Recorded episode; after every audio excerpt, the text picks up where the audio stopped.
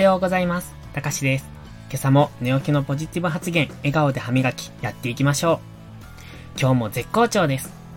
まず最初にお知らせです。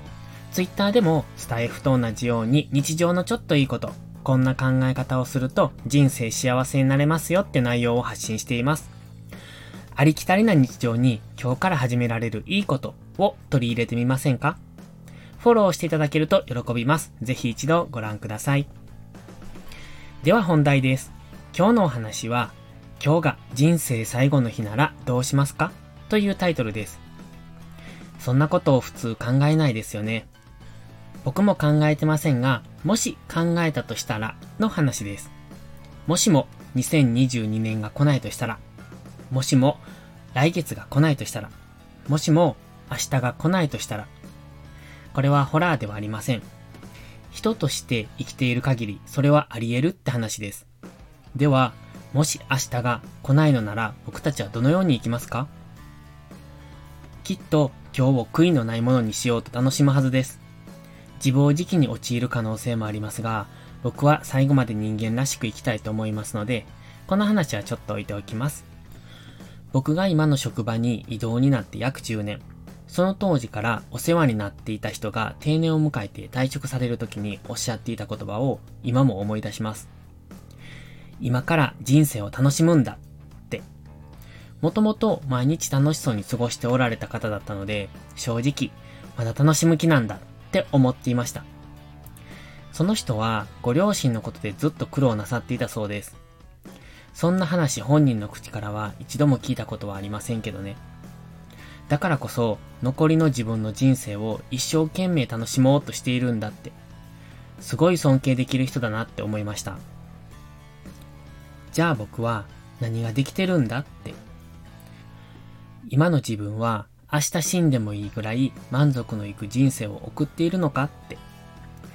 そう考えたとき、そうじゃないことに気づきました。気づいてもなかなかできないものですね。そこから満足できる毎日を過ごすのに何年もかかりました。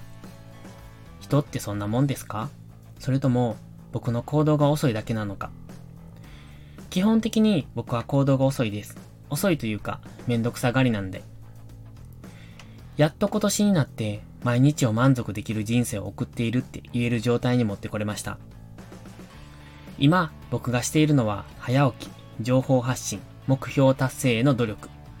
ぐらいですかね。大したことはしてません。ただ、自分で決めた目標に向けてコツコツ頑張ること。そのために必要なことを取り入れていく。それが早起きだったり、情報発信だったり。僕は今まで自分の中で決めてきたことをことごとくしてこなかったんです。だから、この後悔を取り戻したいと思っています。後悔なんて取り戻せないんですけど、自分の中のけじめとして何かしたいなって。だから今は言葉と行動を一致させる。この一点についてできるだけ注力するようにしています。有言実行。いや、自分との約束を守るという方が正しいですかね。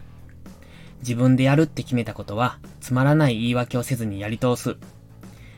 今も仕事の昼休みにこのシナリオを書いています。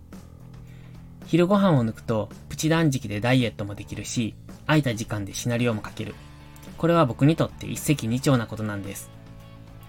でも、お昼ご飯を抜くのがいいかどうかはわかりませんので、あまりおすすめはしません。